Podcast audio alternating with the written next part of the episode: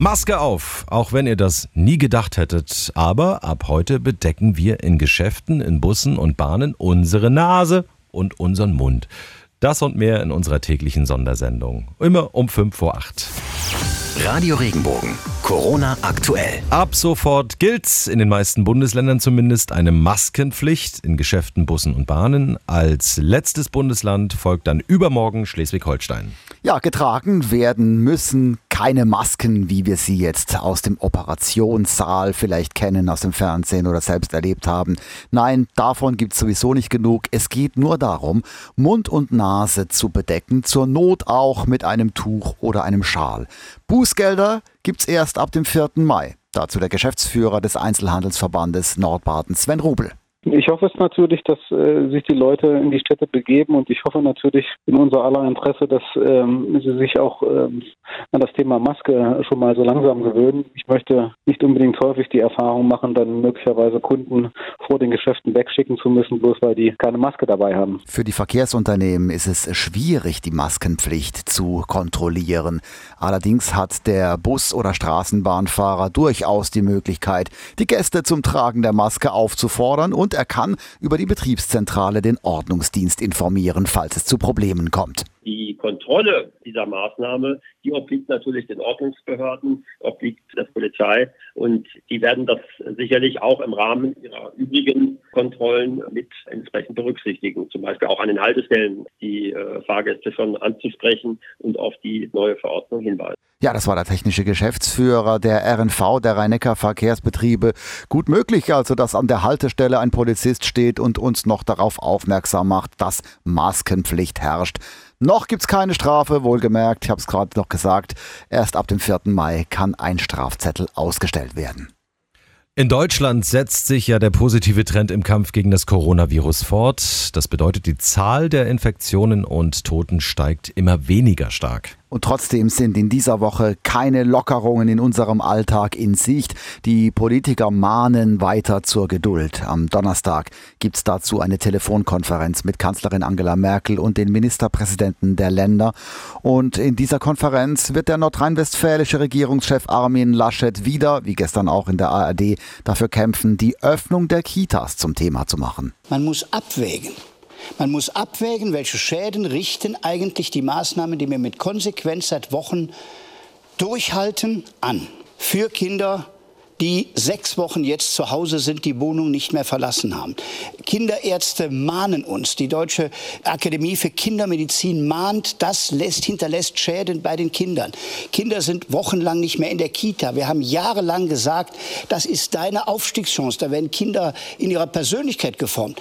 Darüber redet derzeit ab und an mal jemand, aber in den großen Infektionsdebatten redet darüber keiner. Apropos Kinder, in fast allen Bundesländern sind heute die Abschlussklassen in die Schulen zurückgekehrt, aber wie geht es mit den Stufen weiter, die nicht vor einer Abschlussprüfung stehen? Ja, genau, ganz genau darüber beraten heute die Kultusminister der Länder. Im Raum stehen ja zum Beispiel zeitversetzter Unterricht. Also zum Beispiel gehen die Schülerinnen und Schüler eine Woche zur Schule und bleiben eine Woche zu Hause, während andere dann die Schule gehen. Dann auch gestaffelte Pausen, dass nicht alle gleichzeitig auf dem Schulhof sind und größerer Abstand zwischen den Tischen in den Klassenräumen. Boah, da sehe ich noch sehr viel Diskussionsbedarf. Ja, viel Diskussion auch um die Corona-Warn-App. Die soll ja dabei helfen, Infektionsketten zu erkennen. Und jetzt gab es einen Durchbruch, was die Akzeptanz angeht. Das kann man sagen. Die Bundesregierung fährt einen radikalen Kurswechsel. Die Corona-Warn-App, die soll ja Informationen dezentral speichern hieß es bisher. Das Ziel ist ja, alle, die Kontakt mit einer positiv getesteten Person hatten, sollen über diese App eine Warnung bekommen. Die Frage ist nur, wo werden diese ganzen Daten gespeichert? Und jetzt steht fest, nicht auf einem zentralen Server, sondern auf dem Smartphone selbst. Das schafft Vertrauen, sagen auch Opposition und auch der Computer Chaos Club ist damit sehr zufrieden, weil viele sollen ja die App freiwillig nutzen, ohne Sorge zu haben, dass ihre Daten äh, gesammelt werden. Bis diese Corona-Warn-App allerdings verfügbar ist, darauf müssen müssen wir noch äh, Wochen warten. So, let's go to the neighborhood. Österreich plant jetzt doch keinen Schnellschuss beim Sommertourismus in diesem Sommer. Man will ja ein bisschen behutsam sein. Ja, der Außenminister Alexander Schallenberg hat klargestellt, dass sein Land Österreich keinen Alleingang beim Sommertourismus plant.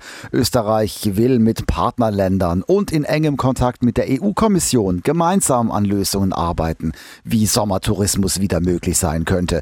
Weil vergangene Woche da hat der österreichische Kanzler Kurz noch ziemlich gute Hoffnung gemacht auf Sommerurlaub in Österreich. Und weil wir schon dabei sind, noch ein paar mehr Fakten zu Corona zusammengefasst. Ja, laut einer Untersuchung der Agrarmarktinformationsgesellschaft in Bonn kosten frische Lebensmittel diesen April rund 10 Prozent mehr als im Vorjahr. Schuld ist zum Teil die Corona-Krise. Besonders deutlich ist der Preisanstieg bei manchen Gemüsesorten. Italien will seinen Bürgern ab dem 4. Mai wieder mehr Sport und Bewegung im Freien ermöglichen. Und in Spanien sind wieder Kinder auf den Straßen zu sehen. Und weil wir alle, vielleicht nicht alle, aber viel, viel Menschen mehr To-Go essen gekauft wird, werfen die Menschen auch ihre Verpackungen einfach weg. Und auch in Heilbronn landet immer öfter Müll in der Natur. Und das sagt jetzt der Oberbürgermeister von Heilbronn, Harry Mergel. Ich setze auf eure Eigenverantwortung. Ich hoffe nicht, dass wir dazu gezwungen sein werden, ernsthaft über eine Verpackungssteuer nachzudenken. Radio Regenbogen. Corona aktuell. Wenn dir der Podcast gefallen hat, bewerte ihn bitte auf iTunes und schreib vielleicht einen Kommentar. Das hilft uns sichtbarer zu sein und den Podcast bekannter zu machen. Dankeschön.